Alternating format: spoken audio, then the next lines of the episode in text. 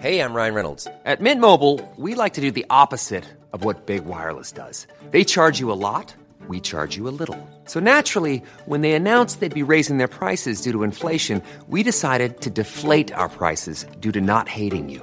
That's right. We're cutting the price of Mint Unlimited from $30 a month to just $15 a month. Give it a try at mintmobile.com slash switch. $45 upfront for three months plus taxes and fees. Promo rate for new customers for limited time. Unlimited more than 40 gigabytes per month. Slows. Full terms at mintmobile.com.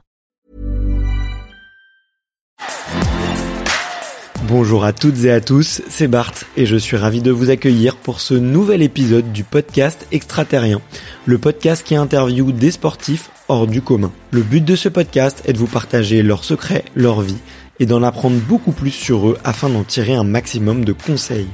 Donc si vous aimez le sport, l'aventure, le développement personnel ou que vous aimez simplement vous inspirer de personnalités remarquables, alors ce podcast est fait pour vous. Juste avant de commencer, j'ai quelques messages à vous faire passer. Si c'est la première fois que vous écoutez le podcast, je vous remercie d'être arrivé jusqu'ici. D'ailleurs, je vous recommande l'épisode avec Mathieu Torder qui a traversé l'Antarctique à seulement 27 ans. D'autre part, si vous ne le savez pas, j'ai beaucoup d'ambition avec ce podcast et je souhaite aller chercher des sportifs de plus en plus incroyables. Et j'aimerais vraiment interviewer vos sportifs préférés. Sachez que l'un des meilleurs moyens de les convaincre de participer, c'est notamment de leur montrer que vous êtes nombreux à adorer le podcast sur les réseaux sociaux et sur les notes iTunes. Donc si ce n'est pas encore fait, allez mettre une note sur Apple Podcast ou iTunes, c'est vraiment ce qui m'aide le plus à inciter des sportifs à venir témoigner. Si vous écoutez plutôt sur Spotify, vous pouvez très facilement le partager en story sur Instagram, taguez-moi et je vous repartagerai. J'en profite donc pour vous rappeler le nom du compte Instagram, c'est extraterrien.podcast. Suivez-le et vous y retrouverez les coulisses du podcast. C'est aussi un excellent moyen de me faire vos retours et de me suggérer des invités. Enfin, j'ai aussi créé une newsletter que vous pouvez retrouver très facilement dans Google en tapant extraterrien newsletter. C'est le premier lien qui remonte. J'y partage des bons plans santé, matériel, préparation mentale, des livres, des documentaires qui m'ont beaucoup inspiré. Allez, je ne vous embête pas plus et je laisse place à mon invité du jour. Puis c'est parti, c'est quand on veut. Tu es prête? Parfait, on y va. Allez, trop bien. Salut Ayo. Salut Bart. D'ailleurs, je me, je me suis permis euh, là depuis le début de t'appeler euh, Ayo, mais tu préfères euh, Ayo Délé, Ayo. Euh... Bon, Ayo, ça me va bien. Enfin, généralement dans le milieu du sport, on m'appelle plutôt Ayo que qu'Ayo Délé. ok, et eh ben ça sera Ayo. Je me permets, je me permettrai jusqu'à la fin de, de cette conversation. Je suis je suis hyper heureux d'être là euh, parce que euh, tu es une athlète non pas engagée mais ultra engagée, euh, comme le disait Rezik avec nous et qui nous a mis en relation. Euh, euh, tu as mille vies, mille facettes. tu es une touche à tout et moi j'adore ce type de profil peut-être parce que je le suis un peu moi-même aussi. j'adore faire plein de choses en même temps et notamment parce que tu t'es engagé dans le sport pour le sport. Euh, on va en parler du coup de tous ces sujets un peu des institutions autour du sport, autour euh, qu'est-ce que c'est que le CNOSF, qu'est-ce que c'est que la Cannes et je, suis vraiment content de pouvoir, euh, comme je te le disais juste avant, de pouvoir traiter tous ces sujets-là avec euh, euh, bah avec une, une athlète, tu vois, tout simplement, qui le vit de l'intérieur et qui a changé un peu sa double casquette. Donc on va parler de tous ces sujets-là, mais euh, comme je te le disais, euh, il y a une tradition sur ce podcast, c'est de commencer par l'enfance, de dérouler un peu la pelote de laine par qui tu étais plus jeune. Et la première question, c'est de savoir quel est ton premier souvenir de sport? Alors mon premier souvenir, c'est, euh, je pense, dans la cour de récréation ouais. où euh, bah, on jouait un peu à tout type de jeu et moi je m'amusais en fait à contourner les arbres et puis à accélérer et puis euh, du coup on me rattrapait pas et euh, je prenais vraiment pas mal de plaisir à, à le faire et euh, ce qui est drôle aujourd'hui c'est que maintenant quand je retourne dans mon école primaire en fait ils ont tracé sur le bitume ils ont tracé du coup des couloirs euh, Et du coup, je trouve ça un peu euh, sympa. Ça me rappelle un peu. Euh, bah moi, je faisais déjà en fait. J'étais déjà dans un couloir, mais imaginaire, et je m'amusais pas mal. Donc ça, c'est mes premiers souvenirs. Je touchais un peu à tout aussi sur le plan sportif. Je faisais de la gymnastique, comment on appelle ça, de la danse contemporaine.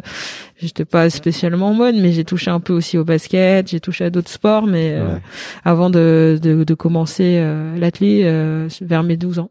Ok, d'accord. Et euh, cette envie de vitesse, cette envie de courir, euh, tu sais d'où elle vient euh, Une influence euh, particulière ou? Bah, euh, je sais que ma mère plus jeune, elle faisait du, du sport, de l'athlé, euh, du coup au pays, mais j'avais pas spécialement envie de, de faire de l'athlétisme. En fait, j'ai touché vraiment au basket, mais je me foulais tout le temps les doigts. Ouais. donc, je me souviens que c'était le mercredi après-midi que je rentrais à la maison pour me mettre le doigt sous l'eau froide parce que je m'étais fait mal. j'ai euh, touché au, tennis, mais c'était une catastrophe aussi. Et puis en fait, euh, c'est vrai que bon, bah j'aimais bien courir, euh, ça se passait bien. Et, et, puis au final, je me suis dit bah pourquoi pas. Et, et en fait, ce qui a un peu tout changé, c'est que Bon, au départ, j'étais dans un quartier où il n'y avait pas de stade à proximité, et puis on a déménagé dans un quartier où le stade se trouvait à 5 minutes. Ouais. Donc du coup, c'était quand même beaucoup plus pratique, et, euh, et c'est comme ça que j'ai commencé euh, l'athlétisme. Ouais. Tu, tu, es né à Paris et tu as grandi dans le dans le 18e, c'est ça? C'est ça. Ok. Parce que oui, on est on est à la mairie du 18e aujourd'hui, parce que c'est une autre casquette de ta vie, mais on en reparlera aussi. Euh, euh, mais quartier dans lequel je, je, je vis en ce moment. Enfin, moi, je suis à Saint-Ouen, donc. Euh, D'accord. Bah pas très loin. Voilà, donc nous sommes voisins. et euh, et c'est ça, ça ressemble à quoi une euh, une, une jeunesse dans le 18e Enfin, tu as t'en t'en as quel souvenir, tu vois, euh, dans les dans les années 90 euh, ou même fin des années 80, c'était ça ressemblait euh, ça ressemblait à quoi? Parce que c'est un quartier en, qui a beaucoup changé, quoi. Mais euh, ça ressemblait à quoi? Bah, je sais qu'on se retrouvait euh, beaucoup, euh, très souvent, les camarades de classe dans le square, le square Clignancourt là, qui est pas très loin de la mairie. ça ressemble à, tu t'amuses beaucoup devant ton immeuble parce que bon, bah, c'est c'est un peu les appartements parisiens. Il y a pas beaucoup de, il y a pas beaucoup d'espace, hein, donc t'apprends à faire du patin roulette dans la rue. tu joues dans le préau. tu... mais mais bon, après, je dirais que c'est une enfance euh, assez classique. Euh, après, c'était un quartier euh, populaire assez mélangé où où on avait un peu tout à proximité. Euh, moi, du coup, j'ai grandi du côté de Marcadet Poissonnier, donc il y a le quartier, on va dire africain, du côté de, de Château Rouge, donc assez simple pour manger des mhm. recettes de, de la maison, et, et puis après le quartier de la mairie avec des squares un peu partout. Ouais et, euh, et pas mal d'activités aussi proposées euh, donc euh, à l'école. Euh, nous, on est, j'étais dans une école maternelle où on nous apprenait à faire du violon. Alors j'aimais bien, euh, il y a pas très longtemps, de dire, bah, nous quand euh, j'étais petite, euh, je faisais du violon. puis un jour j'ai demandé quand même à ma mère à quoi ça ressemblait, et puis bon, elle disait, bon, ça ressemblait pas trop au violon. c'était plutôt l'enfer pour les parents, mais c'était sympa. Mais voilà, ça ressemblait un peu à ça où on touchait à pas mal de choses au collège. on avait bah, des cours de d'échecs, euh, des cours de théâtre, euh, des cours euh, de contes. donc c'était quand même avec plein plein plein de choses à faire. Donc c'était voilà un quotidien assez assez rempli. Ok, ben ouais j'imagine ouais. Et puis je, je vois bien du coup un peu le côté touche à tout et, et très curieuse. T'étais une bonne élève? euh, est-ce que tu avais des, des, bonnes notes? Ah oui, j'avais j'avais plutôt des bonnes notes. Ouais. non, je suis pas surpris. bah j'étais plutôt euh, j'adorais euh, lire, euh, j'adorais écrire. Euh, j'essayais d'avoir aussi bah, les meilleures notes parce que du coup la question quand je rentrais à la maison c'était quelle est la meilleure note? Et du coup tu disais bah j'ai eu 15 mais non la meilleure note c'est 17 ah ouais mais pourquoi? Donc donc il y a pression. Déjà l'esprit de compète. C'est ça, il y a déjà. Euh, mais euh, voilà, je m'amusais bien à l'école, j'aimais bien apprendre. Euh, j'avais des profs. bah moi, j'ai de la chance et je suis encore en contact avec mes profs d'école primaire, qui étaient super vraiment que je prends plaisir à revoir maintenant et des fois je les appelle maîtresses. Je les aime pas trop parce que ça les vieillit quand même. Il s'est passé quelques années depuis.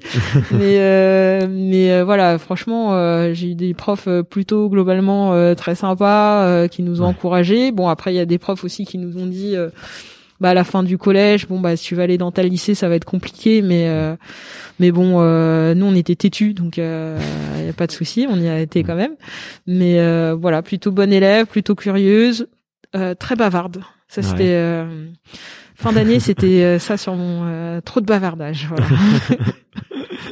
Très bonne note, mais trop de bavardage. C'est ça. tu, tu t'as dit nous euh, plusieurs fois. Tu parles de tes frères et sœurs? Euh, tes amis, tes copains. Bah oui, je pense. Euh, bah les amis. Alors euh, j'ai une. Alors j'ai j'ai une copine depuis ouais depuis la primaire. Ouais. Où du coup on s'est suivi donc au collège, on s'est suivi au lycée on s'est euh, bien euh, serré les coudes et puis après nous euh, globalement c'était un peu enfin pour mes frères et sœurs c'était vraiment il fallait réussir par les études il fallait être studieux donc voilà.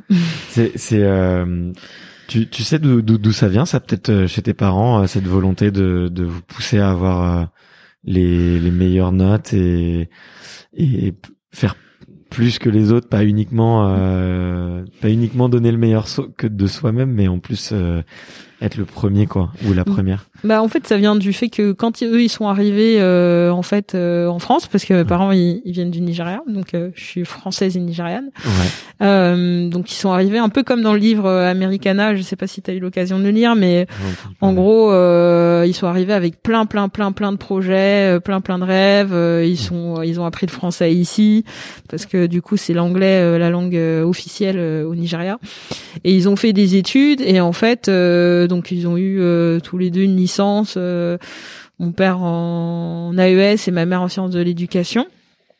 Et après, quand ils ont commencé à chercher du travail, c'était un peu compliqué parce que bah, c'est encore compliqué aujourd'hui quand on est euh, extra-européen. Mmh.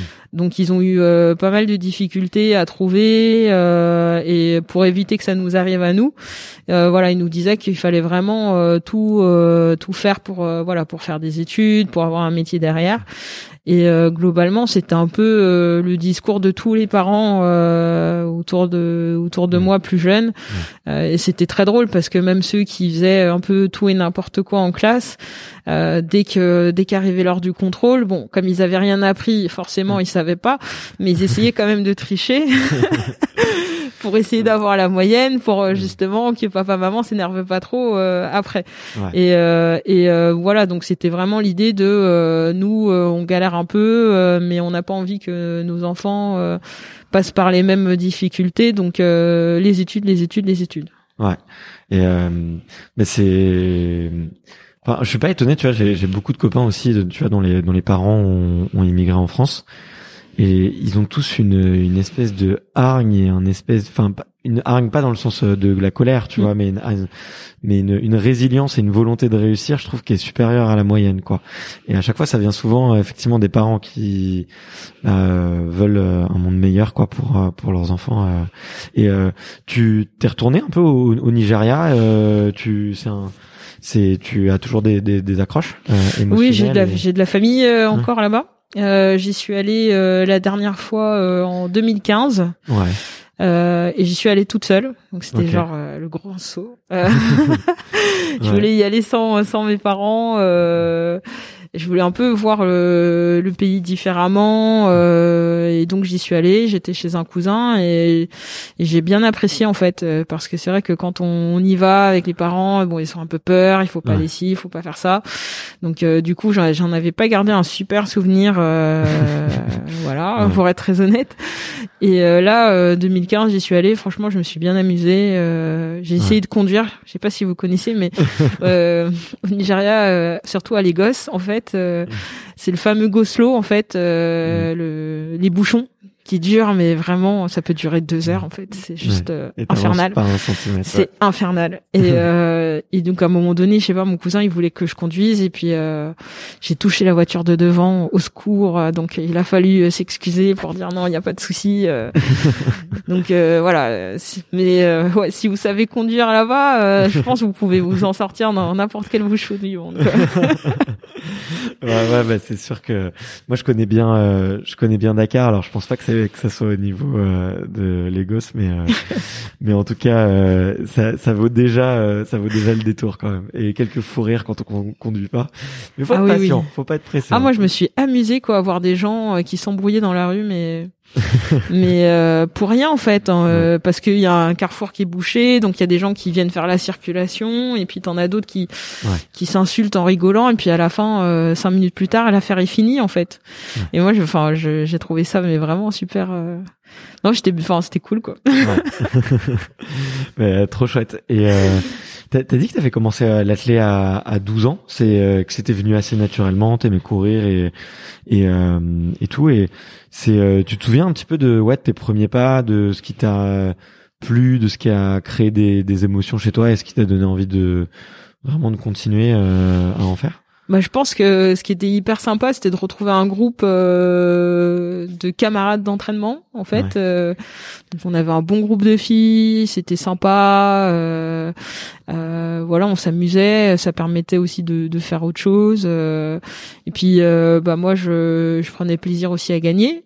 Alors, avant de faire du sprint j'ai fait quand même du cross, euh, j'ai fait un peu de saut, euh, j'ai fait, voilà, j'ai fait un peu de tout. Donc mais euh, c'était surtout on va dire l'esprit un peu euh, famille euh, que tu retrouves au stade les copines tu les retrouves là enfin voilà moi j'avais pas de enfin on, sortait pas parce qu'on était petits.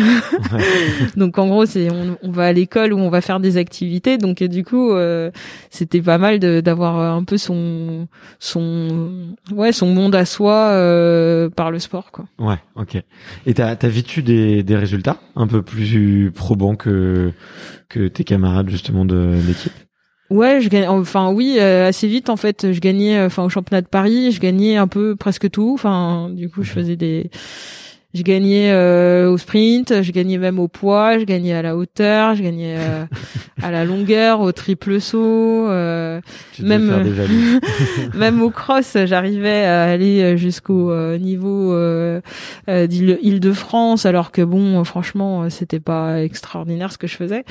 Donc du coup, bah ça m'a encouragé. Et puis nous à Paris, on a le championnat, enfin on a une compétition qui s'appelle Paris-Bruxelles. Mhm. Donc la ville de Paris qui euh, qui affronte la ville de Bruxelles.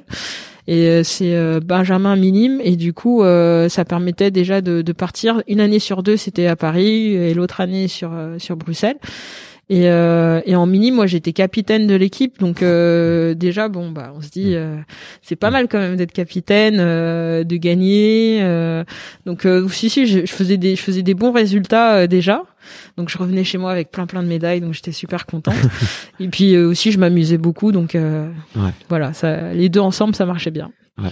J'ai peut-être posé une question un peu euh, un peu bête, mais le à cette époque-là, il y avait il y avait Marie-Josée Pérec, non, qui me mm. semblait qui était en qui était qui raflait tout. Enfin, c'était mm. son période de pic. je, je me rends pas compte à quel point, vu que tu as vu que j'ai pas fait d'athlé, à quel point euh, son son aura ou ses performances, tu vois, ont eu de l'influence, tu vois, sur euh, des jeunes filles qui font les mêmes disciplines, tu vois, en l'occurrence du, du sprint ou du, du très court. Euh, c'était, je sais pas, enfin, toi, t'en gardes un souvenir particulier ou c'est pas euh, des performances qui t'ont plus marqué que ça? Parce que j'ai l'impression, tu vois, qu'il y avait euh, en tout cas moi c'est quand j'entends ma maman hein, peut-être que ma, maman a peut-être un, gros biais mais j'ai l'impression que c'était tu vois une euh, la star, tu vois, vraiment de, de l'époque dans l'athlé et bah si si euh, en fait ce qui est drôle c'est que quand on connaît pas l'athlé, enfin moi personnellement quand je regardais les courses de 400 ou je me disais tiens euh, c'est beau mais euh, en même temps je me disais tiens pourquoi est-ce qu'ils sont tous fatigués sur la dernière ligne droite euh, et franchement je me disais mais pourquoi il faut, faut, continuer d'accélérer etc et en plus l'athlé à la télé c'est magique c'est beau techniquement ça donne envie il y a de la compétition il y a de l'enjeu ça se passe plus ou moins bien pour les gens. Enfin, donc euh, si c'était hyper inspirant. Moi, j'adorais regarder tous les championnats et je regardais bah Perec, euh, je regardais Johnson, euh, je regardais aussi OT. Après, un peu plus tard, je regardais aussi Christine Aron, Marion Jones. Et je trouve, en fait, je trouvais ça beau. Et et après, au fur et à mesure, quand j'ai commencé à faire de l'athlétisme et que bah, je voyais qu'en fait c'était un peu compliqué quand même de faire un 400 mètres, euh, je me suis dit bah en fait euh, c'est pas que beau en fait, c'est mm. hyper dur aussi. Et euh, et, et, du coup, euh, enfin, je pense que oui, c'était c'était assez inspirant de les voir gagner. Euh, il y avait quand même pas mal de d'athlètes à la télé, de suivre les championnats, de d'être un peu stressé à l'approche du départ, de regarder un peu les mimiques aussi, de concentration. Mhm. Donc euh, si si, on enfin on regarde, on nous dit on a envie d'être aussi à leur place. Euh, on se demande par quel parcours ils ou elles sont passés pour être des champions. Et puis après, au fur et à mesure, bah, on apprend que bah, c'est aussi beaucoup de travail, que le 400 mètres, ça pique. ça pique, euh, voilà. Et du coup, moi, bon, je fais euh, surtout du 100 mètres, très peu de 200, donc 400 pas du tout. Et euh, mais si c'est euh, c'est hyper beau en fait quand euh, quand on regarde juste comme ça, on les voit, on se dit et puis il y a de l'enjeu quand on se dit attends est-ce qu'un tel va dépasser l'autre à tel moment et quand on est petit on n'y comprend rien en fait à la course en soi on voit on voit le départ et puis on se dit allez allez allez et non mais non qu'est-ce que tu fais? mais mais je mais après moi je sais qu'elle était venue nous voir quand on était en junior pour nous encourager avant le championnat du monde et euh, on était tous fans enfin on voulait tous euh, une photo quoi parce que mm. c'est c'est Maréjo et en plus euh, moi j'étais au stade français donc mm. elle a les records et il y avait aussi Galfion donc on se dit mm. il y a eu deux champions olympiques quand même dans le club c'est assez motivant quoi bah, tu m'étonnes hein. mais c'est marrant parce que tu as mentionné un quelque chose qui moi me semble évident mais qui je pense presque jamais mentionné sur sur euh, toutes les, les interviews que j'ai fait, c'est que tu as recherché le parcours que euh, peut-être bah, du coup euh, des, des athlètes un peu plus âgés et plus expérimentés que toi avaient fait pour y arriver. Moi, ça me semble évident que tu vois quand tu envie d'arriver au niveau de quelqu'un ou de faire à peu près quelque chose de similaire, qu'il faille absolument, tu vois, bah, se renseigner sur son parcours et c'est pourquoi pas de le calquer ou de s'en inspirer. Euh, ça, c'était quelque chose dont, dont tu as eu conscience jeune, d'essayer de reproduire. Euh, enfin, je trouve que c'est déjà une, c'est une forme d'intelligence euh, euh, rare, tu vois. Les gens, les, gens pensent pas toujours, tu vois. Ils voient que le résultat. Mm. Ils pensent pas tout, tout le chemin parcouru. Mais toi, jeune, tu as eu envie du coup de te dire ok bah si elle elle a, elle a, fait comme ça je vais essayer de prendre une voie un peu similaire ou bah en fait j'étais curieuse euh, surtout de savoir euh, par où euh, bah, ces athlètes sont passés euh, le travail qui a été fait après ça veut pas dire que j'étais dans les mêmes conditions d'entraînement ou autre mais. Mais ça m'intéressait de voilà de, de comprendre un peu le mieux le chemin de parce que parce que c'est vrai qu'il y a il y a la beauté de, du geste euh, quand la mm. personne elle court et puis après il y a il y a tout le travail qui est fait en amont pour euh, pour arriver à cette beauté du geste. Donc ça euh, oui, j'étais assez curieuse de mm. comprendre et et du coup c'est là où bah oui, je suis peut-être un peu plus une cérébrale, c'est que même quand moi j'apprends et que je m'entraîne bah, j'ai besoin de comprendre le geste. Euh, c'est pas juste en le voyant que je vais le refaire. J'ai besoin de mécaniquement comprendre, euh, voilà comment c'est fait, euh, comment la, la, jambe elle passe à tel endroit, etc. Et du coup, c'est comme ça que j'apprends. Ok, mais c'est c'est hyper intéressant ouais, sur les, les méthodes d'apprentissage. Mais tu vois cette cette façon un peu de, de s'inspirer des autres. Est-ce que c'est euh, tu le refais un petit peu aujourd'hui à l'heure actuelle avec justement les, les différents parcours que tu es en train de euh, et les différents projets que tu es en train de mener. Est-ce que euh, tu vois que ça soit euh, que ça soit avec la Cannes, que ça soit justement avec la mairie du 18e, euh, tu tu t'inspires aussi du parcours d'autres hmm. personnalités? Bah oui oui, je m'inspire beaucoup. Euh, voilà, euh, récemment je travaillais sur le projet d'Alice Mia par exemple, qui est une des pionnières euh, dans, dans le sport féminin et c'est hyper intéressant de voir que aujourd'hui quand on parle de parité, en fait il y a 100 ans on en parlait déjà. Euh, on parlait déjà de l'accès au sport féminin, euh, du fait que bon on en était capable et qu'il fallait enfin bousculer un peu les mentalités de l'époque. Et je pense aussi que, que tu peux dire d'ailleurs, je pense qu'il y a beaucoup d'auditeurs qui ne savent pas qui est euh, qui est Alice Mia. Ah, D'accord. Et, euh, et, si tu peux même euh, euh, ouais nous, nous, dire un petit peu de, de quoi ce projet en quoi ce projet mhm. constitue tu vois ça, ça serait ça serait génial donc du coup alors Alice Mia donc euh, c'est euh, bah, une nantaise d'origine hein, qui qui en 922 en fait a créé les premiers jeux mondiaux féminins parce qu'en fait à l'époque on considérait que les femmes ne pouvaient pas, enfin, n'avaient pas leur place en fait dans dans le modèle sportif, c'est-à-dire de participer aux Jeux Olympiques parce que c'était pas gracieux, parce que c'était pas pour elle, etc. Et donc elle, elle s'est battue toute sa vie pour que pour qu'en fait on puisse participer aux Jeux Olympiques. Et euh, donc euh, donc euh, donc voilà, elle a fondé ces, ces Jeux mondiaux et elle est morte en fait totalement dans l'anonymat, alors que c'est grâce à ces à ces actions qu'elle a pu faire à l'époque que nous athlètes femmes aujourd'hui on participe aux Jeux Olympiques. Et donc le projet était euh, tout autour de euh, la mémoire de, de ce qu'elle a fait euh, dans le sport. Et, et, comme elle est morte vraiment dans l'anonymat, pas de pierre tombale, vraiment rien du tout. c'est l'idée, c'était de, de faire en sorte qu'elle ait une œuvre d'art au sein du comité olympique.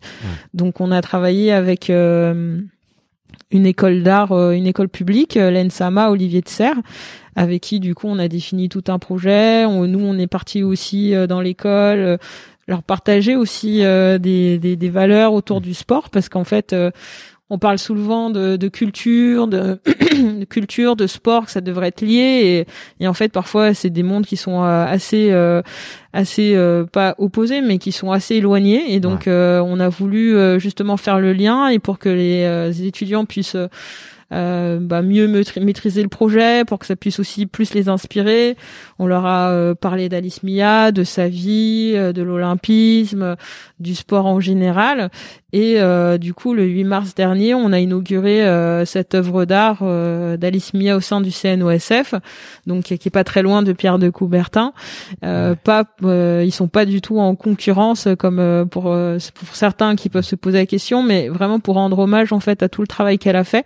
Ouais. Et, euh, et je trouve que son parcours il est assez inspirant euh, aujourd'hui où on pose des questions euh, de société sur euh, la place euh, de la femme sportive dans les fédérations, quand on parle aussi de tout ce qui est bah, la vie d'une femme pendant sa carrière bah en fait on se rend compte que c'est c'est des c'est des combats qui datent de d'il y a très longtemps mmh. euh, qui ont été menés qui ont été difficiles et je me dis qu'aujourd'hui quand euh, on en est aujourd'hui à, avoir des débats sur euh, effectivement euh, le congé maternité dont il y a actuellement une volleyeuse qui est attaquée par son club parce qu'elle est enceinte et qu'on est en 2021, je me dis mais quel courage il, il lui a fallu euh, en, 1920 euh, pour euh, pour porter ces sujets-là autour de personnes qui étaient encore plus hostiles hein, sur le sujet. Donc donc ça c'est c'est important en tout cas qu'aujourd'hui elle soit connue et que ça fasse aussi évoluer les mentalités.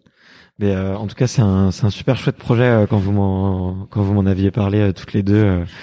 Là, je suis tout de suite allé voir un petit peu et aller me renseigner et et euh, et, et, et c'est vrai que tu, enfin, on, on manque, euh, je trouve globalement, tu vois, de déjà d'une à l'école, on parle peu de la culture du sport. Comment est-ce que le sport s'est créé? Comment est-ce qu'il alors on va avoir le mythe euh, euh, grec, euh, tu vois, sur les Jeux mm. Olympiques.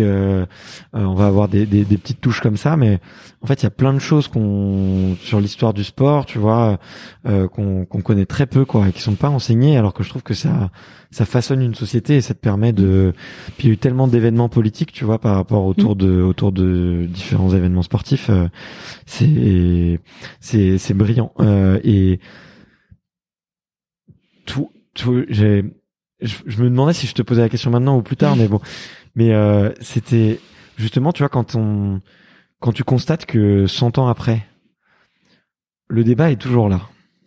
Bon, il a certes évolué, avancé, tu vois. Il est, il a quand même, on est quand même plus au même stade. En tout cas, je l'espère.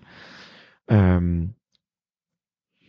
il n'y a pas un petit côté un peu euh, décourageant ou qui peut même, tu vois, te, te mettre un petit peu en colère par rapport à à, tout ça. Tu vois, comment est-ce que je sais pas si toi, Alice Mia, tu la connais depuis, euh, enfin, si tu la connaissais avant de commencer ce projet-là. Euh, mais tu vois, moi, je sais que j'aurais été pris d'un espèce de, de, combat, de me dire, euh, ok, il faut que, euh, il faut que ça se sache, il faut le faire le maximum.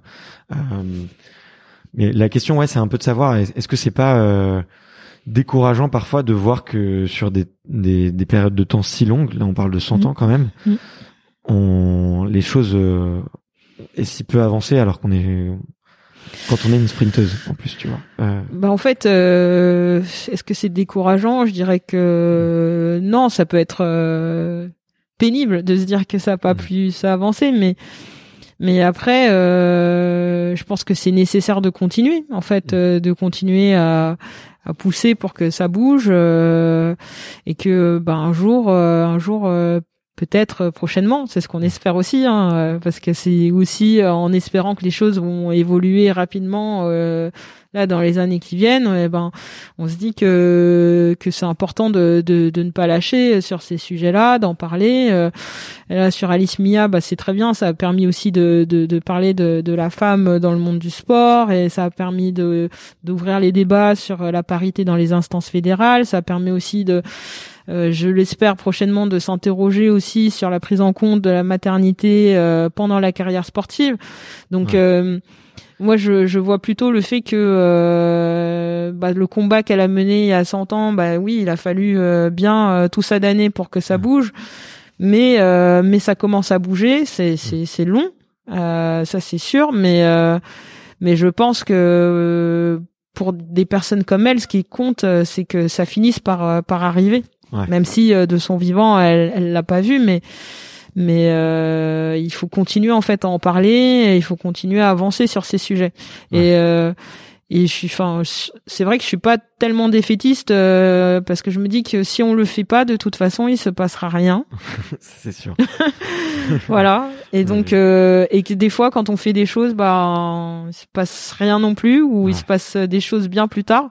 Mais c'est sûr que quand il, quand on fait rien, euh, il se passera rien. Donc, euh, il n'y a pas vraiment de d'autres solutions que voilà que de continuer d'en parler et d'espérer que voilà que ça va aussi euh, au niveau de la société qu'il y aura une prise de enfin qu'il y a une prise de conscience qui se fait de de plus en plus euh, forte et euh, et que et que ça va générer bah, des avancées surtout pour la génération qui vient euh, derrière en fait. Ça sera pas tant pour la mienne ça sera plutôt pour les jeunes filles là qui sont qui ont 15 ans, qui ont envie d'être sportifs de haut niveau, euh, qui euh, voilà, qui savent pas trop comment voir les choses. Ça peut rassurer aussi les parents. Euh, euh et puis pour les sportives plus âgées ou autres qui ont envie de s'engager aussi dans le dans les instances fédérales, de voir que bah voilà c'est c'est possible, qu'il y a des choses qui sont mises en place pour pour que ça se réalise. C'est aussi un, un, un, beau message pour pour toutes celles qui sont intéressées. Ouais.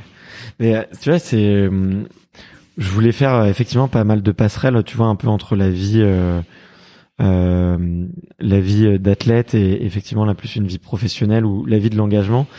Et tu vois ce que tu as dit, ça m'a fait sourire parce que si on fait rien, il, si on fait rien, les choses n'avanceront pas. Tu vois, c'est, je trouve, c'est vraiment une des qualités que peuvent avoir justement les athlètes, c'est que voilà, si je sors pas de mon lit et que je m'entraîne pas, je il y aura pas de résultat quoi.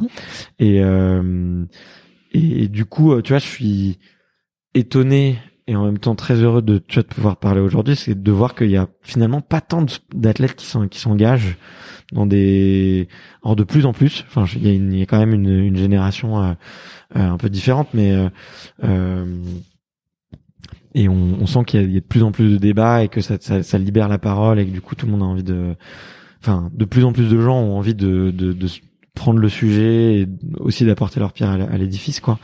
Euh, mais euh, toi, à l'origine, qu'est-ce qui t'a donné envie de de, de t'engager justement sur le, le, sujet de la femme dans le sport, sur le sujet de l'égalité dans le sport?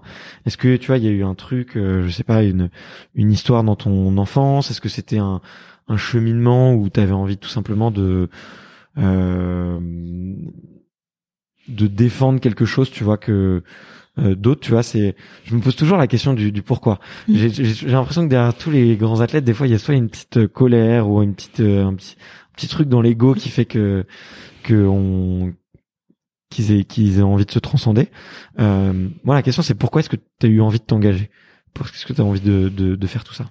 Ben déjà, euh, je me suis engagée parce que je voulais, euh, parce que je pensais euh, encore plus aujourd'hui que justement il y a beaucoup d'athlètes qui ont envie de partager des choses, qui ont envie de, qui ont des avis, qui ont, des choses hyper intéressantes à, à dire et qui n'osent pas le faire. Après, euh, moi, je pense que, comme je disais, hein, j'étais peut-être plus une petite fille dans ses livres qu'une fille euh, sportive, et mmh. euh, aussi montrer que le fait d'être une fille ne n'empêche pas, en fait, de faire du sport de haut niveau, n'empêche pas d'avoir une vie, on va dire, classique mmh. quelque part, et un peu déconstruire les stéréotypes qu'on peut avoir sur bah, le fait qu'on soit un peu musclé, sur le fait que eh ben euh, on se marie pas à tel âge parce que parce qu'en fait on a d'autres ambitions en fait et mm. qu'on existe en tant que tel. Et donc je pense que c'est un ensemble de choses euh, de, de, de, tous ces éléments là qui font que eh ben je, je me suis présentée en 2017 en me disant euh, que j'aimerais bien à la fois partager mon parcours parce que en plus de, du sport, bah du coup j'ai fait des études à côté, donc ça voulait dire aussi des difficultés à, à gérer les deux, à concilier les deux. Ça voulait dire aussi des journées assez longues. Euh, il y a pas si longtemps, c'était euh, quand même assez euh, mal vu euh, de vouloir poursuivre ses études. Ça, ça voulait dire avoir pas suffisamment d'ambition pour réussir dans, le sport. C'était reproché. Aujourd'hui, au contraire, on dit que c'est une bonne chose parce que c'est important de préparer sa reconversion. Mais il y a quelques années, c'était plutôt le contraire. et ça, bon, j'en discute sans aucun problème avec avec les, les, élus de, de ma fédération, hein, mais euh, mais euh, mais il a fallu quand même déconstruire aussi euh, des choses sur le parcours pour mmh. qu'aujourd'hui, bah, je puisse bah, être me sentir mais vraiment à ma place aussi au sein de la Cannes ou même en tant qu'élu, hein, parce que parce que je pense que c'est ces parcours-là, c'est ces difficultés-là qu'on peut avoir sur le chemin qui nous rendent aussi légitimes et qui nous permettent d'être euh, aussi, euh, comment dire, euh, bah, réceptifs au fait, aux difficultés que les uns et les autres peuvent avoir. Et l'idée, c'est pas tant de dire tout va mal, hein, c'est vraiment de dire qu'est-ce qu'on peut co-construire avec vous. Et c'est un peu aussi bah, le sujet là de la proposition qu'on a faite pour le projet de loi démocratiser le sport en France. Euh, c'est vraiment de faire en sorte que les sportifs puissent euh, avoir voix au chapitre, que les sportifs puissent aussi mieux connaître le monde fédéral, parce qu'en fait finalement, quand on reproche aux sportifs de de pas s'engager, de mmh. euh, voilà, de finir leur carrière et puis de, de sortir un peu, on va dire, des radars, c'est parce qu'en fait, on est très éloigné de ce milieu-là, on le connaît très très mal.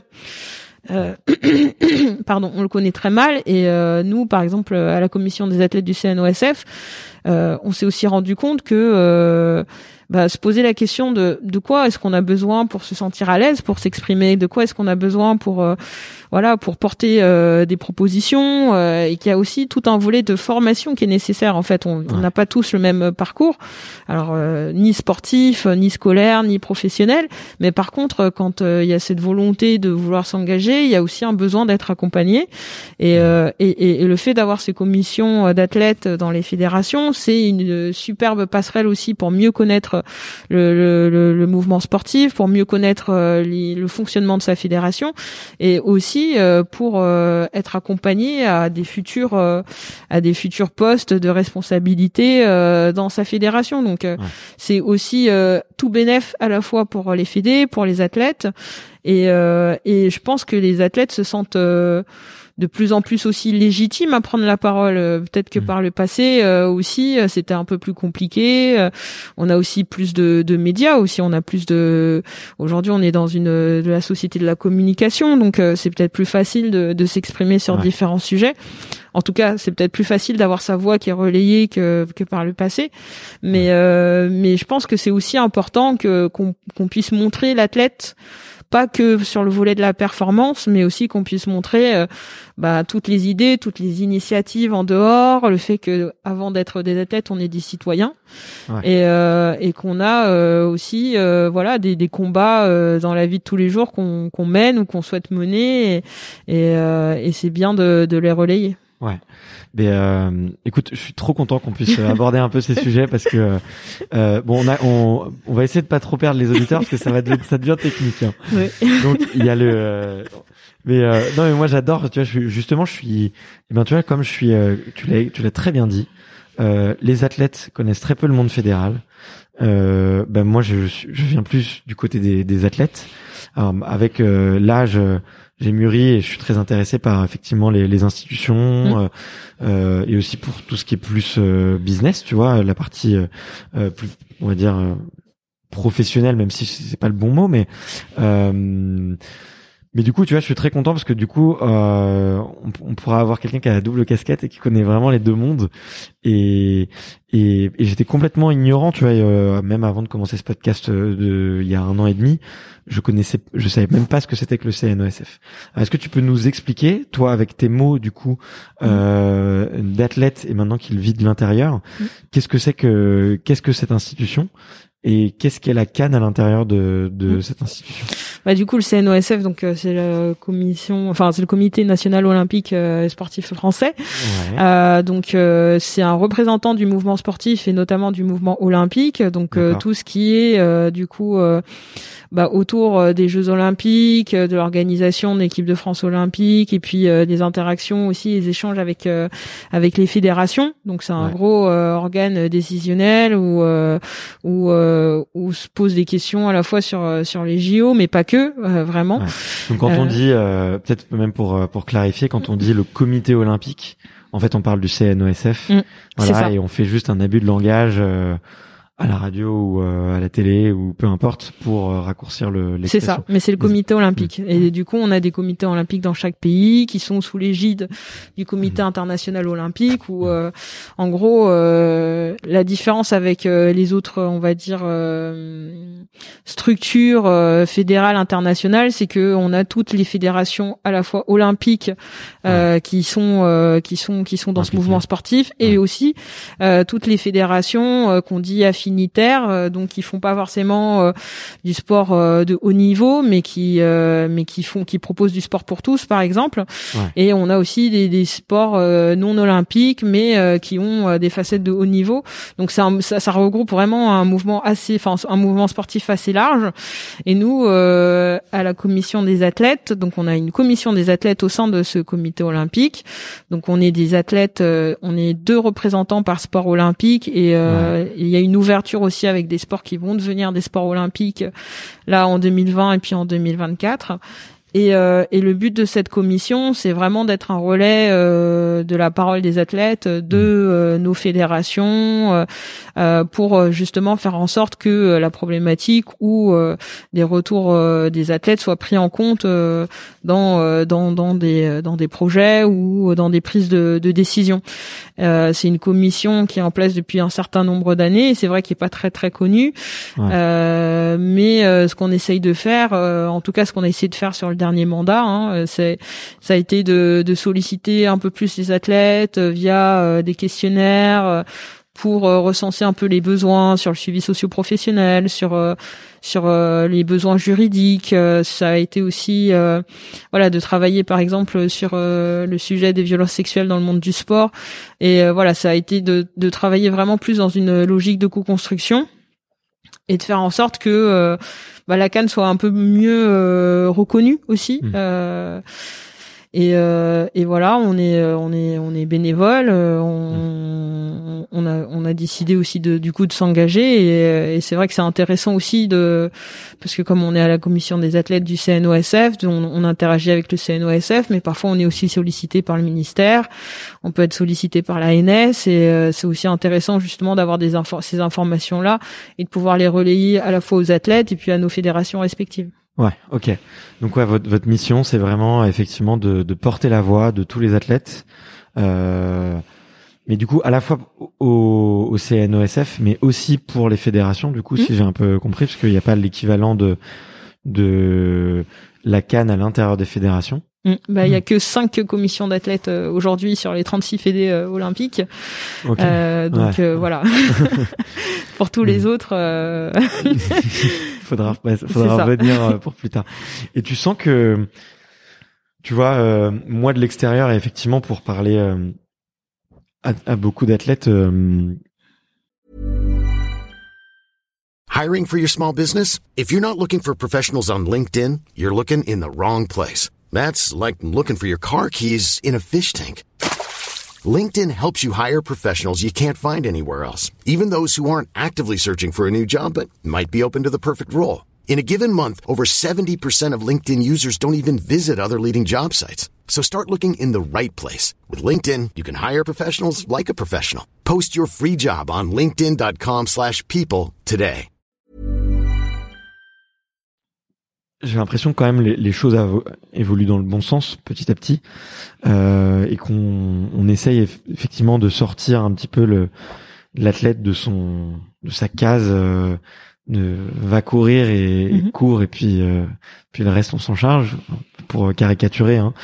Euh, et euh, est-ce que toi tu as vu ouais, peut-être des, des, des, grosses évolutions peut-être pas forcément sur les, les, les, chantiers qui ont été réalisés vous avez encore peut-être peu de peu de moyens ou peu de, de encore d'impact, mais tu vois, mais de, le déjà au niveau de la considération, tu vois, sur euh, les fédérations qui ont un peu une image un peu un peu vieillissante, très politique, très fermée, où on veut euh, chacun veut garder un peu sa place. Hein, c'est pas le euh, c'est un ressenti, tu vois ce que je dis, moi mm. je, je vois pas.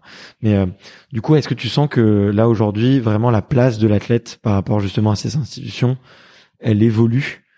Euh, et ça c'est la première question et la deuxième question c'est un peu de savoir qu'est-ce qui reste euh, encore à faire et jusqu'où on peut aller en fait mm. finalement.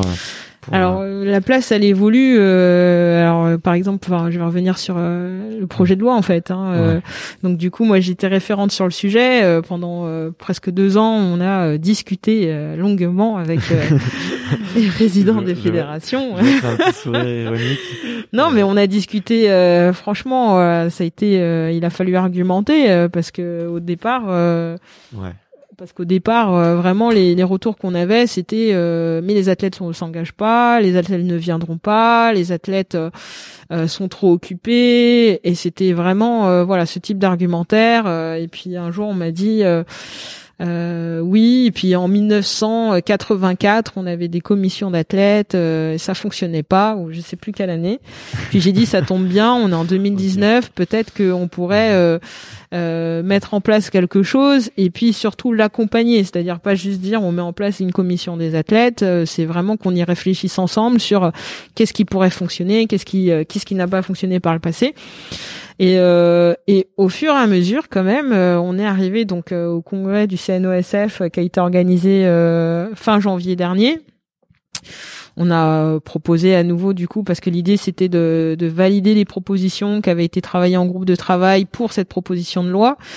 Et donc bon, il y a eu des questions à nouveau hein, sur pour est-ce que c'est pertinent, mais ça a été voté à plus de 79%. Donc pour moi, c'est quand même une grosse victoire et pour nous à la Cannes aussi euh, plus globalement, euh, parce que ça veut dire que on a réussi aussi par notre travail à leur faire euh, comprendre que bah en fait l'engagement c'est aussi quelque chose qui s'accompagne. C'est-à-dire que dire simplement ça ne marche pas euh, c'est pas une réponse. C'est-à-dire c'est pareil quand on, on a les débats sur la parité et que les gens vont vous dire oui mais il y a pas de femmes la question, c'est pas qu'il n'y ait pas de femmes en fait. La question, c'est comment est-ce que vous accompagnez les femmes qui veulent justement prendre des responsabilités dans les instances, à ce qu'elles puissent euh, être euh, outillés euh, pour le faire. Et c'est pareil pour les athlètes. C'est comment est-ce que vous accompagnez ceux qui ont envie de s'engager, qui ont envie de justement euh, de mieux connaître ce milieu fédéral et comment vous les outillez, comment vous les formez et comment est-ce qu'on fait en sorte que ce soit euh, une instance qui fonctionne. Et et, et, là, je, le discours est un peu différent. On est plus sur il faut pas parce que, mais on est plus sur euh, du comment. Et pour moi, quand on est sur du comment, on est déjà en train de construire la solution. Donc ça montre aussi une évolution. Et, euh, et c'est vrai que sur cette proposition, on a aussi euh, été beaucoup soutenu par Denis Massiglia. donc c'est important aussi de, de, de le dire parce que le CNOSF était aussi un soutien. Et ça montre aussi que il y a des choses qui bougent aussi dans, dans la perception que que les fédérations peuvent avoir sur euh, sur les athlètes. Après, je vais pas vous mentir, je vais pas dire que c'était que c'est tous les présidents de fédération. Mais 79%, ça nous va. c'est bien. on peut pas avoir des copains partout. Non, mais 79% sur euh, sur 100 votants, euh, c'est bien. Hmm. Voilà. C'est une belle victoire. Ouais, mais c'est c'est déjà un beau pas, ouais. C'est mm. déjà un, très très beau pas. Et euh, et tu sens qu'avec le temps, on va peut-être vous donner encore plus de voix, encore plus d'impact, encore plus de projets. euh, que ce qui a. Je pense qu'il va falloir continuer à, à travailler pour et puis à montrer aussi que qu'ils ont raison de nous faire confiance. C'est-à-dire que on va pas nous donner euh, mm. euh, une place euh, pour nous donner une place. Je pense que là, l'idée c'est de c'est de montrer qu'on a qu'on peut être force de proposition et et de et de construire ça avec eux. Ouais. Ok. Et euh, du coup, toi, tu portes un peu tout ça. C'est pas trop dur de bosser avec avec des athlètes? Avec des athlètes? Bah, J'imagine que tu t'es bien entouré avec les. fallait... Non, ça va. Les athlètes, non. Bah après, les athlètes, on s'entend bien globalement. Après, euh, voilà, en fonction des sujets, on est plus ou moins, euh, certains sont plus ou moins intéressés. Donc, euh, et puis, mais après, je pense que nous, côté athlète, les sujets, c'est plutôt que certains se sentent aussi légitimes à mm. prendre la parole et à participer parce que parce que c'est vrai que pour certains bah il y a un peu de timidité. Pour d'autres c'est vrai que il y a aussi la peur de de se positionner sur tel et tel sujet par rapport à la fédération c'est des sujets de fond hyper euh, hyper engageants tu vois quand vous parlez de de de congé maternité ou de tu vois de protection sociale autour des des des, des, des mères euh, athlètes euh, c'est des sujets profonds quoi. C'est pas mm. des sujets faciles. Donc je peux comprendre que aussi tu vois des certaines personnes tu vois aient du mmh. mal à, à se dire bah, est-ce que je suis légitime pour donner mon avis mmh, sur mmh. Euh, sur des sujets à la fois si importants et en même temps si euh, si impactant et aussi compliqué à traiter quoi. Parce que c'est il faut avoir tous les oui mais en fait justement c'est quand t'es un homme est-ce que tu te sens légitime à parler de maternité?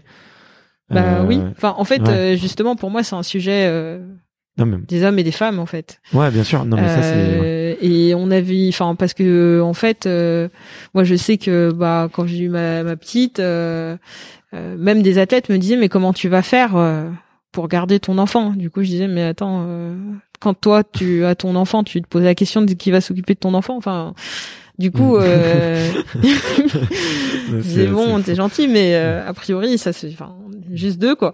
Et, euh, et, et du coup, il y a aussi cette prise de conscience des deux côtés de se dire, euh, ben la femme athlète, elle peut avoir un enfant et continuer sa carrière et s'organiser comme finalement ce qui se passe dans le monde du travail. Hein. Enfin, mm. c'est-à-dire que les femmes, elles ont un enfant, elles ont un congé mat et puis elles reviennent.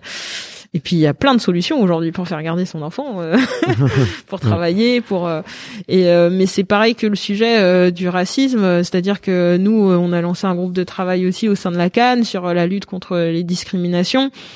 Et, et c'est vrai que pour beaucoup, il y en a qui se sentaient pas légitimes en disant, bah moi, je suis blanche, j'ai jamais été victime de racisme. Qu'est-ce que je peux bien dire sur le racisme?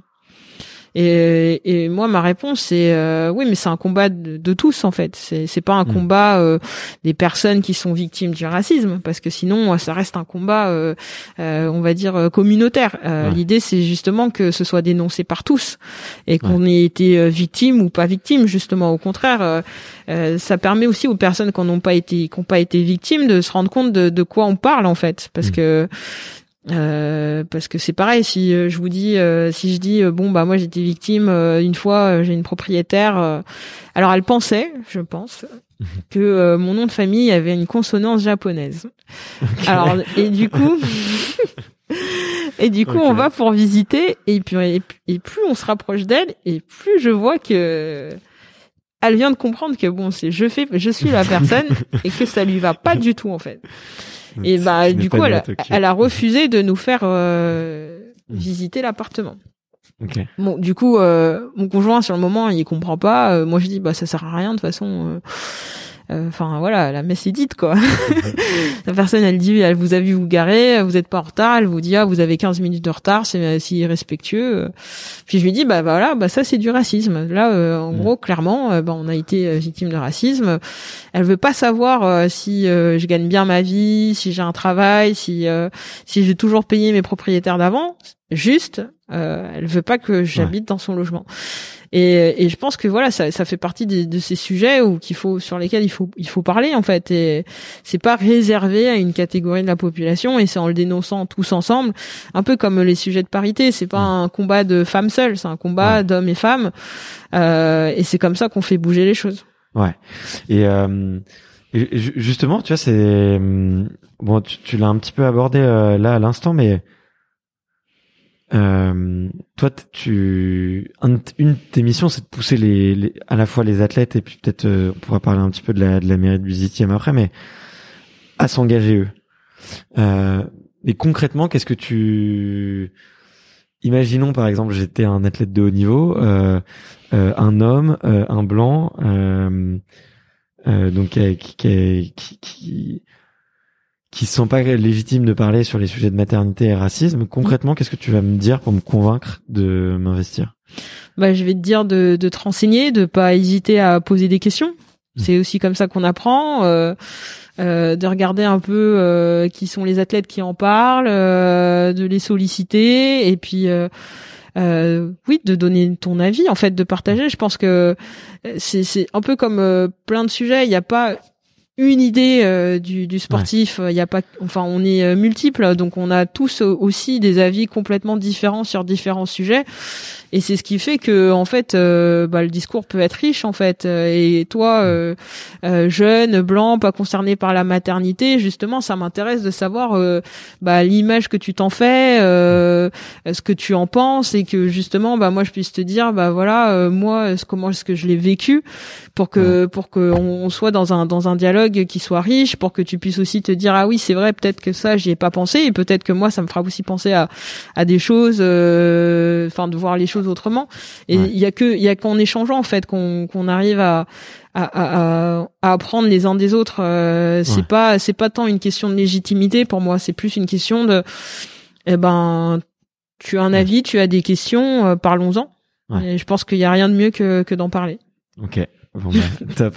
mais c'est non mais c'est bien, c'est mais euh, mais tu vois typiquement c'est une une question que que que je me pose euh, parce que je vois de plus en plus de de jeunes ou de personnes qui se désintéressent, tu vois, de de beaucoup de sujets. Tu vois, je, je, à la fois je suis rassuré parce que j'ai l'impression que les générations un peu plus jeunes que moi s'engagent parfois sur certains sujets, mais vont complètement en oublier d'autres. Mm.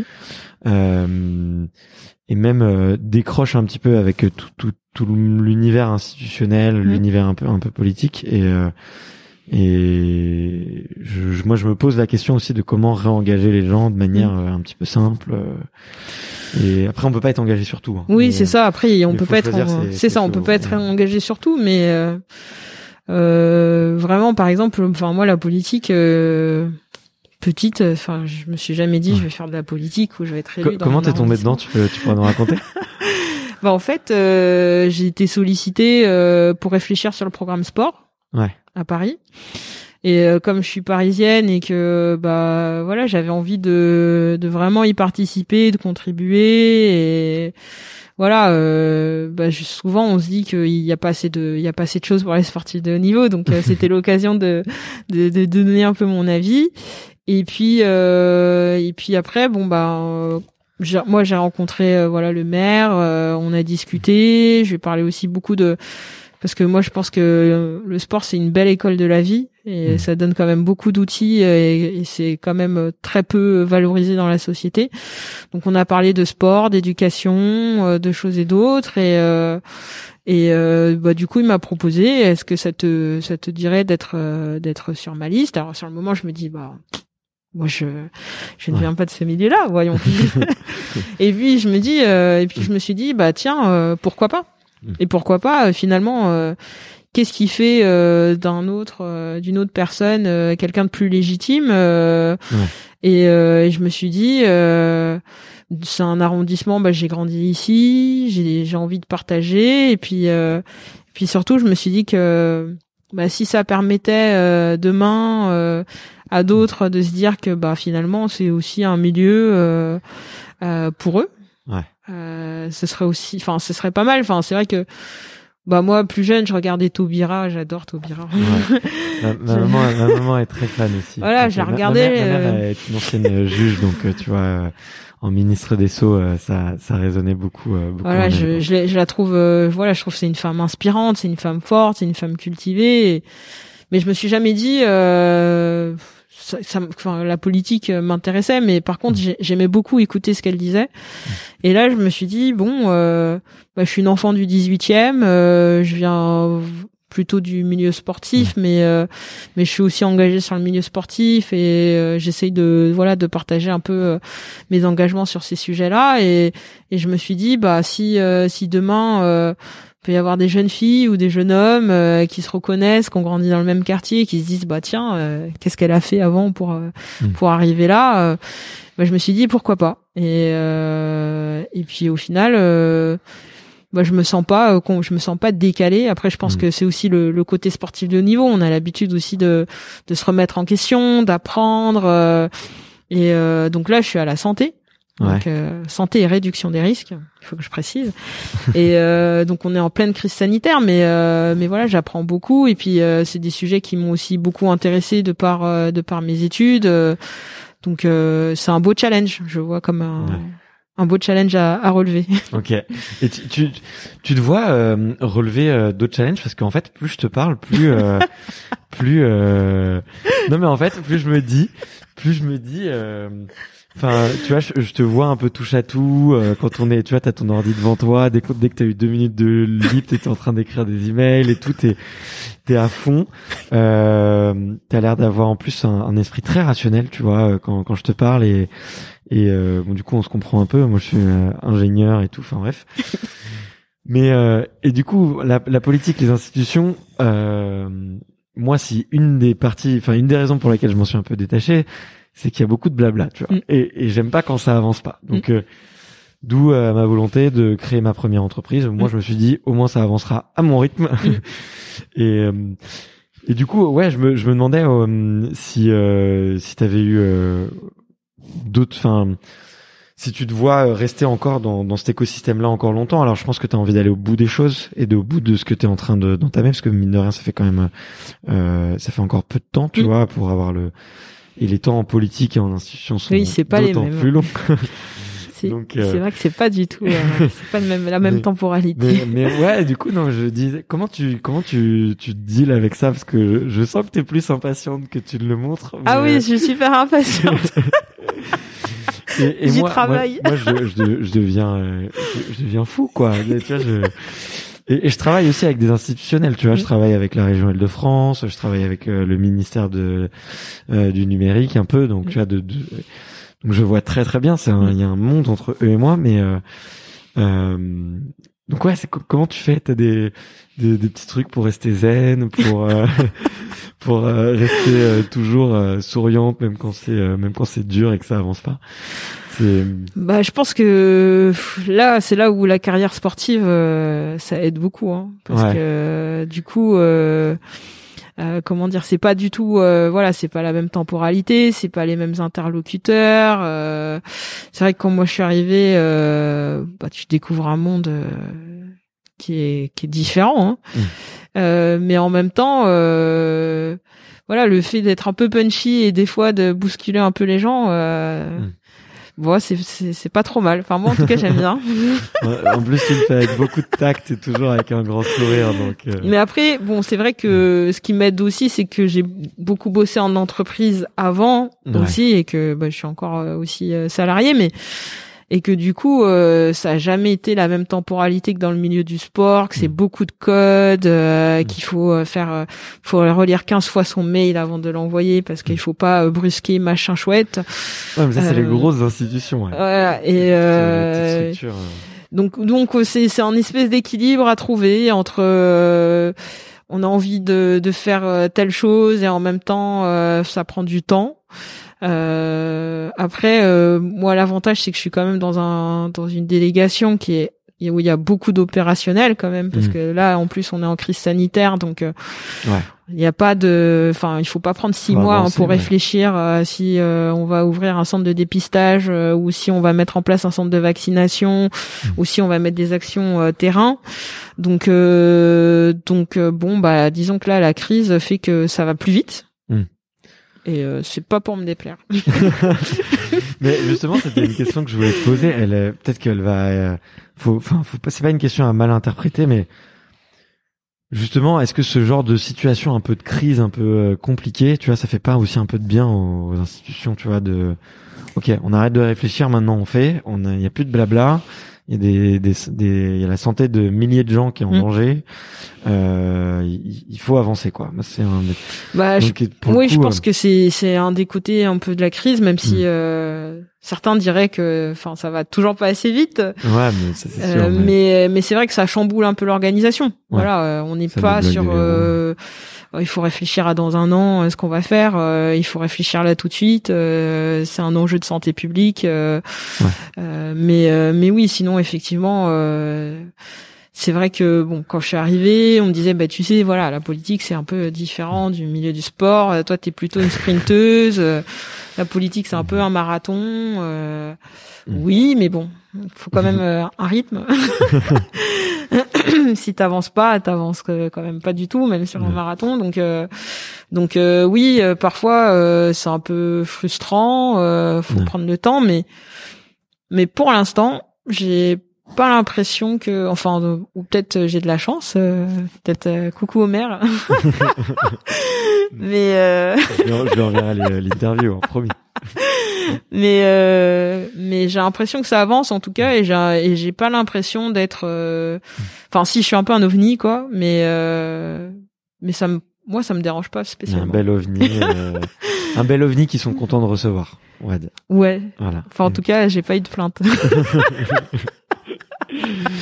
non, mais je suis sûr qu'il y en a, il y en a aucune. Franchement, euh, je, me, je me fais aucun souci euh, pour toi parce que j'ai, moi j'adore les personnalités qui réussissent dans plein, plein, plein de domaines différents. Et j'ai l'impression que tu fais partie un peu de ces, de ces personnes-là. Euh, euh, bon, certes, tu, tu maniais peut-être pas très bien le violon quand tu étais petite. Mais, pas du tout. Mais, mais euh, tu vois, euh, tu, tu, tu, tu réussis dans le sport.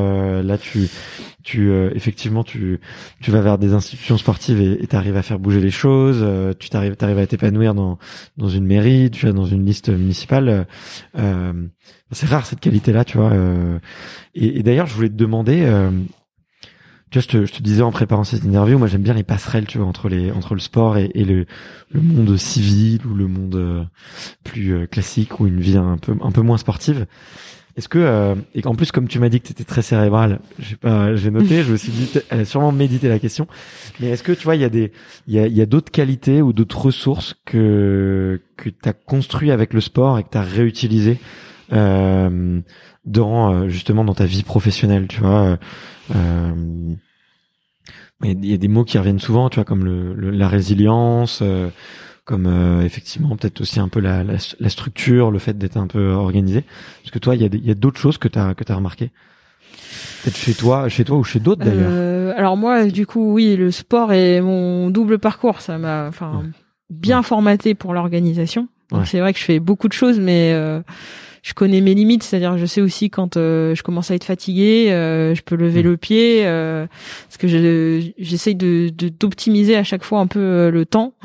Mm. après, les passerelles, c'est plutôt aussi de voilà d'accepter d'accepter aussi parfois les échecs, hein, parce mm. que parce que une, une carrière sportive c'est pas euh, linéaire. Des fois on se blesse. Des fois on fait des contre-performances. Et puis il faut se remettre en question. Et puis il faut chercher une, autre manière de faire les choses pour que ça fonctionne mieux.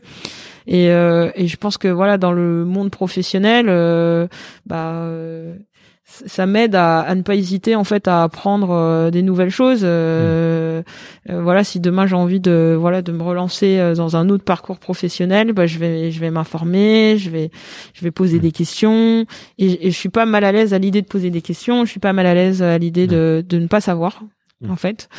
Et, euh, et je pense que c'est bah, c'est ce qui me permet de, de pouvoir un peu jongler d'un monde à l'autre parce que bah, la politique, bah, c'est pas mon milieu, donc euh, je pose toutes les questions possibles et je ça, ça me pose aucun souci. Ouais. Et euh, et puis euh, c'est comme ça que j'apprends en fait. J'apprends, j'apprends en faisant. Et euh, et le, bah c'est ça, c'est aussi beaucoup de répétitions. Tu répètes, même si pour beaucoup quand on fait du sprint c'est simple, on se met on se met dans un bloc et puis on y va.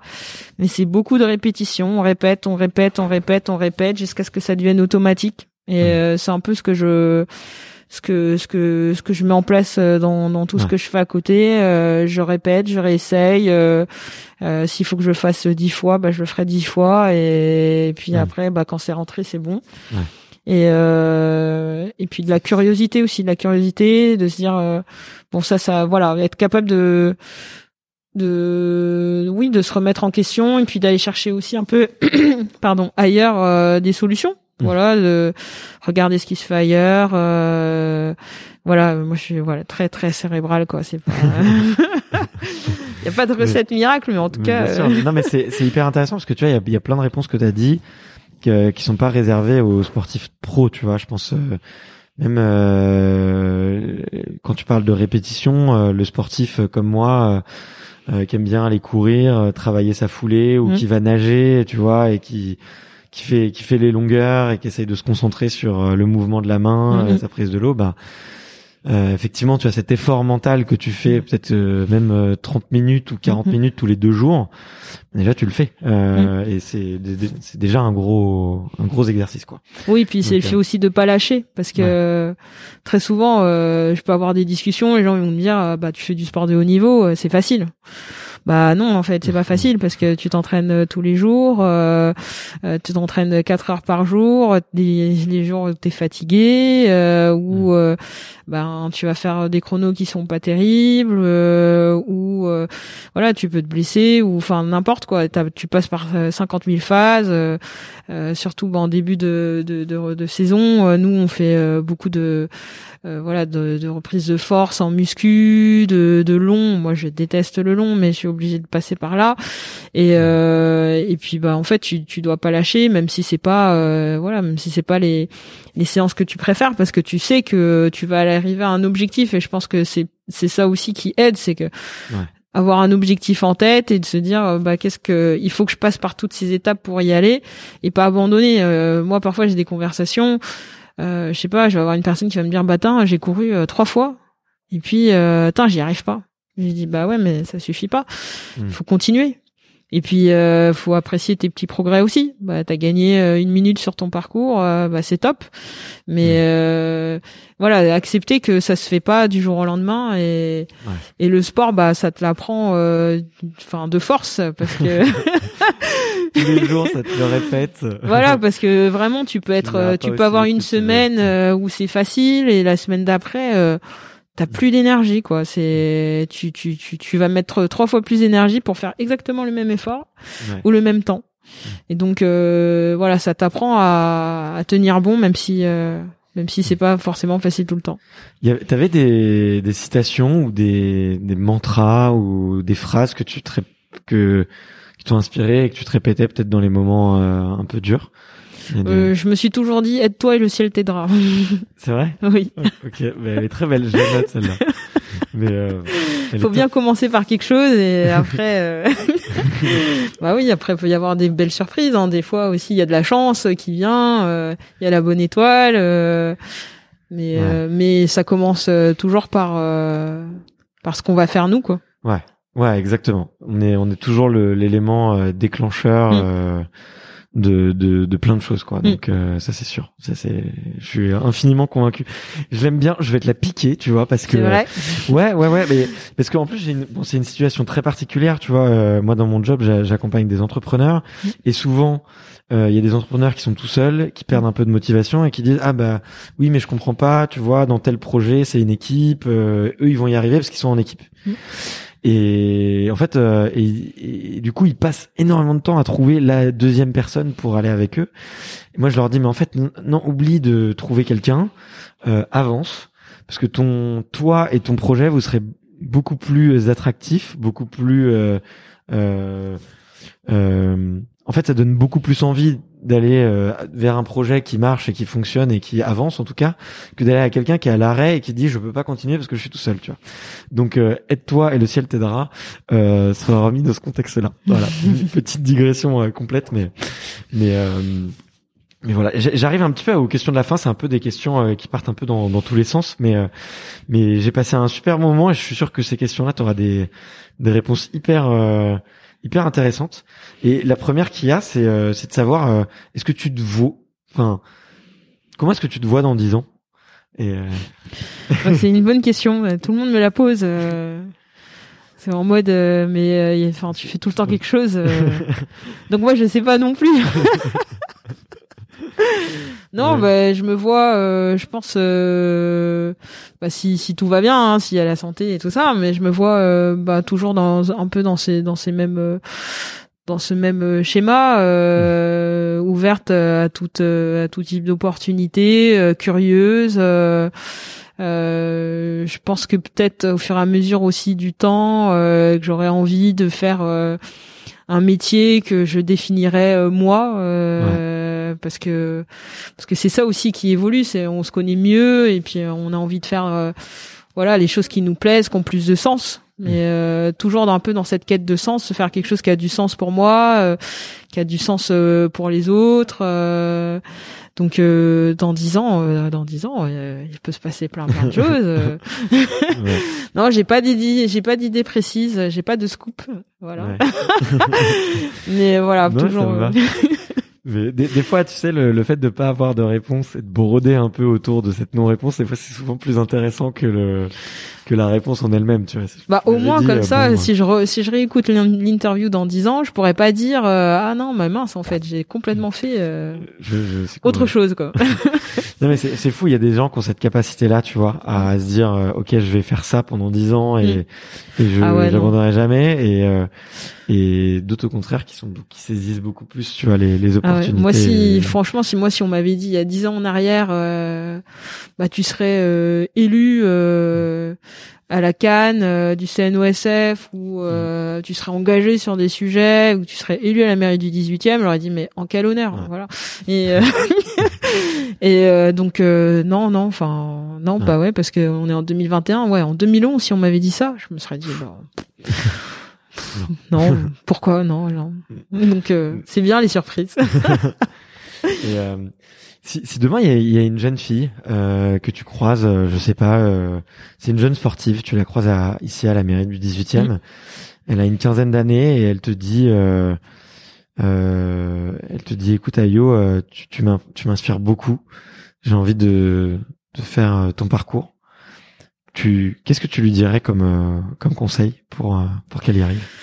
Bah, je lui dirais surtout de ouais de se faire plaisir, enfin vraiment de prendre du plaisir dans tout ce qu'elle va faire, de pas se comparer euh, forcément à moi, mais vraiment de si elle a envie de, de faire du sport de haut niveau, euh, bah qu'elle s'entraîne et qu'elle euh, qu'elle s'amuse et mmh. mais qu'elle poursuive aussi ses études parce que ça permet bah moi je pense que voilà sur euh, sur sur ces dernières années même si c'est pas euh, l'idéal parce que tu es un peu plus fatigué que si tu mmh. faisais que ça mais ça te permet d'avoir un espèce de confort euh, de l'esprit de se dire que bah tu sais qu'à la fin du mois tu as ta paye et que tu ne vas pas manger que des pâtes et puis vraiment de voilà de de enfin de pas hésiter à me recontacter si elle a des coups de mou aussi enfin parce que ça fait partie de la carrière et, et que c'est comme ça.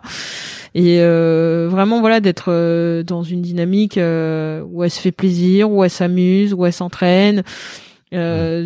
Voilà que de pas se laisser comment dire décourager par certains mais en tout cas voilà que c'est c'est du travail. Mmh. c'est du travail mais mais que c'est possible. Ok. Ok génial. J'adore la réponse. Et toi il y a eu des des une rencontre peut-être euh, ou un conseil qu'on t'a donné et qui t'a marqué peut-être un tout petit peu plus que les autres ou j'imagine qu'il y en a, toujours beaucoup tu vois on est mm. on est le on est la résultante de, de rencontres de conseils et de et de toute une vie mais euh, je sais pas une petite anecdote ou est-ce qu'il y a un, conseil ouais qui t'a qui t'a marqué qui t'a fait euh, qui t'a fait progresser? Euh, sur le sport surtout surtout ouais ça peut être surtout il y en a tellement. oui, j'ai des, j'ai des mentors. c'est vrai, t'as des mentors? J'ai un mentor euh, quand j'ai fait euh, Sciences Po, okay. euh, que que que j'apprécie euh, beaucoup. Euh, je sais pas s'il m'a donné une phrase, mais quand je lui ai dit que je voulais tenter les concours des écoles de commerce, il m'a dit bah viens, on prépare. Hmm. Donc et alors que en fait la personne qui était censée s'occuper de moi à Sciences Po m'avait dit mais non tu viens euh, de biologie, euh, tu, tu n'as pas les, tu n'as pas le niveau euh, en économie, etc. Et, et, cette autre personne qui s'appelle Jean-Claude m'a dit, mm. bah tu veux y aller, bah moi je te prépare, on y va. Et mm. du coup j'ai préparé les concours et puis je les ai eus et puis et puis je n'ai pas redoublé dans ma vie, donc euh, donc euh, donc j'ai eu voilà et donc j'ai eu mon master en euh, école de commerce en ayant fait absolument aucune aucune enfin aucune aucune année en éco ou quoi que ce soit avant. Et euh, une phrase que j'aime bien aussi euh, de mon coach actuel, euh, c'est de dire le sport fait partie de ta vie, mais ce n'est pas toute ta vie. Et, mmh. et je pense que souvent c'est c'est quelque chose qu'on ne dit pas aux sportifs, ouais. parce que c'est toute leur vie au moment où ils voilà, le c'est c'est toute notre, enfin c'est toute notre vie pendant l'instant. Et du coup, quand on parle de reconversion, pour beaucoup c'est bah c'est plus tard. Pour les autres. Et et moi, je trouve que justement le fait d'avoir cette phrase en tête, ça permet, euh, ça, ça, veut pas dire que tu vas pas te donner à 3000% dans le sport, mais ça permet aussi de te dire que il y aura un, il y a un avant et puis il y aura un après, mmh. et, euh, et que euh, il faut y penser. Et il faut pas y penser quand euh, ça arrive brutalement parce que tu as une blessure ou parce que parce que tu fais des contre-perfs. mais mais et puis je pense que ça permet aussi de de mieux anticiper la suite. Euh, voilà, moi j'ai 35 ans, donc je sais que je vais pas courir euh, jusque 45 ans. Euh, mais mais le fait de se dire de se, de se préparer aussi à, à, cette fin, hein, parce que ça va ça, ça va arriver un jour. Mmh je pense que ça permettrait d'éviter d'avoir euh, des sportifs qui se retrouvent dans des situations euh, très complexes en fin de carrière. Euh, on en parle peu, hein, mais il y a beaucoup de dépression. Il y a aussi des sportifs qui font des tentatives de suicide. Enfin, et, et, je pense que c'est important de voilà de se dire que ça fait partie de notre vie et c'est mm. une grosse partie de notre vie et ça nous apprend énormément de choses et ça nous enrichit mais vraiment tous les jours. Et en même temps, un jour, bah ça s'arrête. Ouais. Ouais, quand tu l'as pas, j'ai l'impression que quand tu l'as pas préparé ou que, tu l'as pas conscientisé, ça fait encore plus mal. Quoi. Bah déjà quand, tu le prépares, abrupte et. Bah déjà même quand tu le prépares, finalement, c'est mm. c'est un rythme de vie qui est complètement euh, différent. Euh, On voyage, on s'entraîne, on a on on est un peu, gens, tu rencontres des gens, t'as starifié aussi. Euh... C'est ça, c'est c'est c'est quand même une vie qui est particulière. Euh, donc euh, je pense que même quand tu l'anticipes, euh, il y a quand même une, un accompagnement qui est nécessaire. Mm. Euh, et puis bah, vraiment quand tu l'anticipes pas, par contre, je pense que ça doit être euh, très très très difficile. Ouais, c'est clair. Euh, il y a un livre ou un film qui t'ont que tu recommandes à, tous tes proches? Ah, c'est une bonne question. T'as dit que tu lisais beaucoup tout à l'heure, donc et c'est marrant parce que sur, le podcast on recommande peu souvent du coup des, des livres. Alors du coup, c'est vrai. livre ou film, il y a le choix. Que mais, recommande mais euh, ou que t'as bien aimé récemment, tu vois, ça peut être euh, un documentaire euh, ou un, un, même un article, tu vois, une petite une petite ressource à consommer que tu que qui t'a qui t'a plu. Alors bon, j'aime bien Riyad Satouf, mais bon, c'est pas vraiment. Euh... si Riyad Satouf m'écoute, on est fan de. on est fan de tes œuvres. Non, mais je pense que par exemple, bah, je parlais d'Americana, ça m'a je trouve que c'était assez intéressant euh, parce que ça, enfin, pour des enfants dont les parents sont venus il y a quelques années, euh, ça permet aussi de mieux comprendre euh, quand on peut être, euh, voilà, de, de, culture où la, enfin, mmh. où les gens n'ont pas l'habitude de se plaindre. Euh, et pas enfin voilà partagent pas forcément leurs difficultés etc moi je moi j'ai trouvé ça hyper intéressant de me rendre compte que bah c'est vrai que quand tu tu grandis en Afrique euh, bah tu sais pas ce que c'est le racisme en fait et que mmh. quand t'arrives euh, en fait en Occident euh, tu te prends une grosse claque dans la figure ouais. et euh, et j'ai trouvé que c'était assez intéressant en plus comme c'est une c'est une c'est une romancière nigériane euh, bah du coup en plus c'est c'est chouette mmh. parce que je peux dire que que voilà ça vient de, de chez moi euh, mais non j'ai trouvé j'ai trouvé ce livre hyper hyper intéressant et je le conseille vraiment euh, aux jeunes euh, comme moi. Enfin, même à l'homme blanc que je suis. Bah justement, parce que Oui. J'en ai lu encore beaucoup plus. ouais. non, mais c'est vrai parce que non mais c'est vrai, il faut, faut. parce qu'en fait on n'en parle faut- pas et euh, et euh, et c'est vrai qu'il y a beaucoup de personnes qui sont venues d'ailleurs avec euh, aussi euh, des idées, des rêves et euh, ça permet de, de comprendre euh, voilà les difficultés que bah, surtout dans les années 80 hein, euh, les difficultés auxquelles euh, les, les personnes ont été euh, confrontées. Après, euh, moi, sur les livres, euh, qu'est-ce que j'aime bien aimer C'est c'est euh, déjà pas mal, hein. ouais. Tu- sauf si t'en as d'autres qui te viennent. bah après j'aime bien les j'aime bien Paolo Coelho j'aime bien euh, j'aime bien 11 ouais. minutes c'est Ouais. assez- spécial Ouais, Voilà, c'est un peu voilà. perché, mais c'est. mais Paolo mais Coelho, franchement c'est pas mal ouais c'est pas mal Et euh, faut, c'est vraiment un style. hein, pour poursuivre- enfin, en tout cas, s'il y a des auditeurs qui, qui nous écoutent et qui veulent découvrir euh, un style de littérature très particulier, euh, moi, je suis, euh, je suis assez fan. Donc, Mm. euh, voilà. Euh, on arrive à la toute dernière question. C'est un petit peu euh, comme un passage de flambeau, euh, mais c'est plutôt un passage de micro. Mhm. Euh, c'est de savoir euh, quelle est la prochaine euh, personnalité du, du sport, quelle est la, prochaine, euh, le ou la prochaine athlète que tu me recommandes d'aller euh, d'aller interviewer pour ce type de pour ce type de format. Hmm. Si t'as plein de noms, je prends aussi. je suis euh, je suis gourmand de, de recommandations. Puis surtout quand je passe un bon moment et que que je sais qu'on va me recommander quelqu'un de sympa.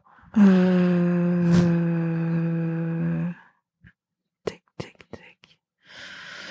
Je réfléchis. J'ai plein de noms en tête justement, mais euh, Bah, au, pire, t'en Euh. cites un et puis tu me donnes tous les autres à côté. Je, je prends aussi, je prends aussi. On peut on peut se débrouiller. Mais si on- Ouais, alors je, bon, moi j'aime beaucoup Mélina Robert Michon ouais, euh, parce qu'en plus elle est très discrète ouais. et pourtant euh, enfin voilà elle a un parcours euh, qui est hyper intéressant et et vraiment euh, enfin moi par rapport euh, bah à la maternité à la maternité pardon euh, je prenais tous mes conseils chez elle en fait Mm. parce que c'est un peu euh, enfin voilà elle a, elle a elle, elle a eu un enfant enfin un enfant puis un deuxième enfant pendant sa carrière Ouais. et puis à l'époque euh, bon c'était quand même euh, enfin on n'en parlait pas trop et euh, et je trouve que je trouve que voilà qu'elle a plein de choses à dire et même si elle est euh, plutôt timide sur les médias.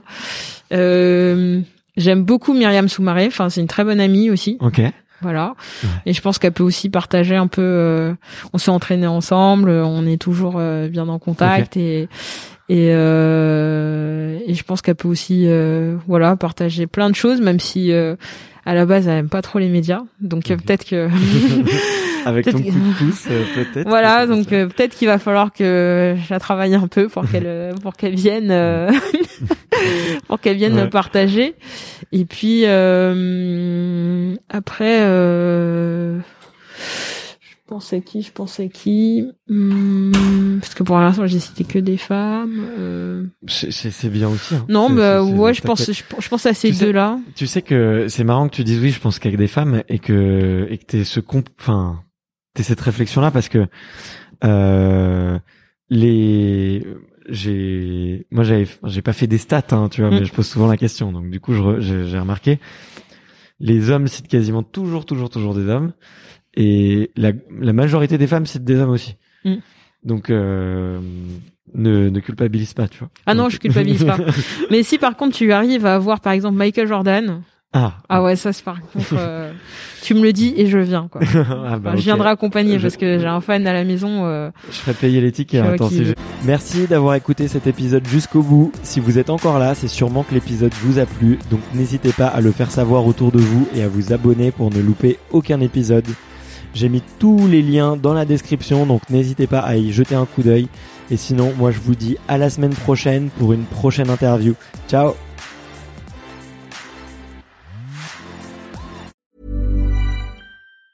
Planning for your next trip? Elevate your travel style with Quince. Quince has all the jet setting essentials you'll want for your next getaway, like European linen, premium luggage options, buttery soft Italian leather bags, and so much more. And is all priced at 50 to 80% less than similar brands. Plus, Quince only works with factories that use safe and ethical manufacturing practices. Pack your bags with high-quality essentials you'll be wearing for vacations to come with Quince. Go to quince.com slash pack for free shipping and 365-day returns.